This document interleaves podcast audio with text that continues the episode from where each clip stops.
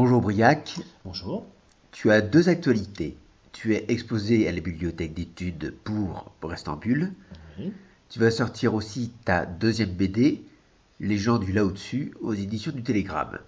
Pour Brest-en-Bulle, comment as-tu été contacté? J'ai été contacté par Nicolas Tocker, qui cherchait donc plusieurs auteurs pour réaliser trois planches exprimant leur vision de Brest. Quand le thème a été abordé, as-tu pensé tout de suite à cette idée de Brest enseveli Oui, c'est venu presque en parlant au téléphone, puisque j'avais un souvenir déjà ancien d'un nuage de sable du Sahara qui, lors d'une tempête, s'était un peu étalé sur les trottoirs brestois et sur les voitures. C'est un souvenir vieux de 20 ans qui m'a amené ces trois planches.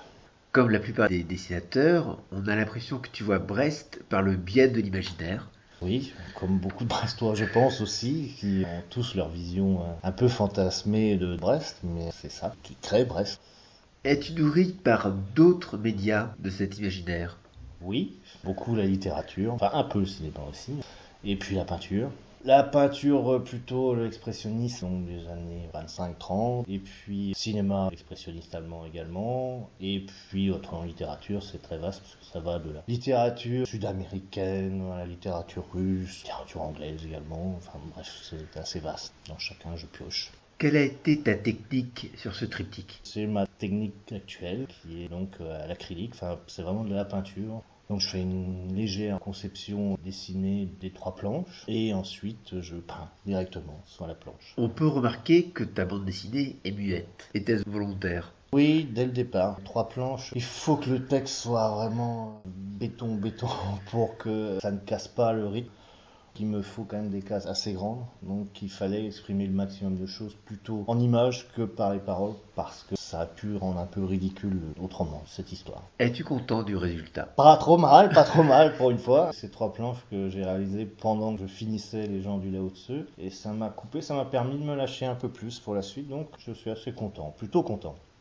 Il y a moyen de faire mieux, mais D'autre part, ta prochaine bande dessinée, Les gens du là-au-dessus, est-elle la suite d'Armen Non, elle n'est pas la suite d'Armen, elle n'a rien à voir avec Armen. C'est une histoire très différente, c'est très fantasmé, ça se passe dans le Brest de 1920, et c'est à Brest fantasmé, ça se passerait à Recouvrance, mais j'ai pris des endroits, mais est-ce que tout s'agence exactement? Je crois pas. Mais ça m'a permis de me lâcher un peu plus que dans Armen, qui était beaucoup de contraintes, surtout psychologiques, pour garder le ressort psychologique d'Armen.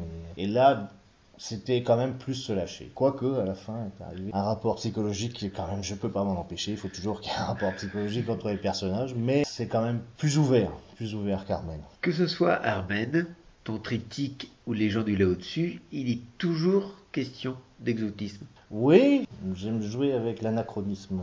Des Allemands sur d'Armen en 1900, j'y avais pas pensé au départ, mais ça, quand j'avais lu l'histoire, ça m'est paru complètement anachronique. À Touareg, à Brest, euh, pourquoi pas, c'est vrai que c'est assez anachronique. Pour les gens du Lao-Tzu, ouais, c'est encore bien, enfin là j'explique pas trop, mais il y a pas mal d'anachronisme. Ça me plaît, je cherche toujours l'histoire par rapport à ça.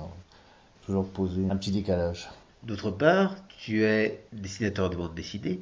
À la base, tu es illustrateur. Qu'est-ce que tu préfères, la bande dessinée ou l'illustration? La bande dessinée. J'ai toujours eu dans la bande dessinée. Illustration, j'en ai fait d'ailleurs assez peu. J'étais plutôt affichiste, décorateur. Plus peintre au départ que réellement dessinateur d'ailleurs. Et la bande dessinée, c'est ce que je veux faire depuis très longtemps. Je pensais d'ailleurs pouvoir publier une dizaine d'années. Ça, c'est pas fait. C'est très difficile le monde de l'édition actuellement. Et puis, comme j'ai une technique qui est assez difficile et qui est assez onéreuse à, à tirer, donc euh, forcément, euh, les éditeurs hésitaient pas mal. Un peu moins maintenant. On espère que ça va continuer. Est-ce que tu as d'autres projets? Je laisse mûrir un peu l'affaire, là, mais ça sera encore très différent. On partirait vers les Émirats, mais euh, là, ça serait plus moderne. On revient dans le présent, voire futur, futur très proche. Voilà, ça serait plus ça. Merci beaucoup. Bah, merci.